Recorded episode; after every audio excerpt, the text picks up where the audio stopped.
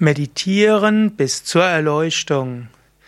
Meditation hat als Ziel die Erleuchtung. Meditation hat als Ziel die Gottverwirklichung.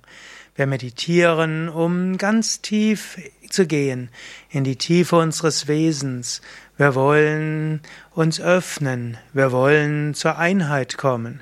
Erleuchtung ist eine der vielen Begriffe für das, was man auch als Gottverwirklichung, Selbstverwirklichung, Unio Mystica bezeichnen kann. Als Erlösung, als Befreiung.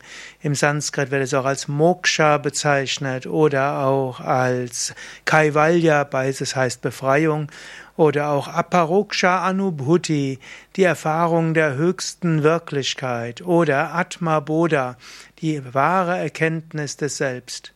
Und so heißt es, dass wir meditieren sollen, bis wir die Erleuchtung erlangen. Also nicht aufhören, bevor wir die Erleuchtung erlangt haben, sondern wir meditieren bis zur Erleuchtung.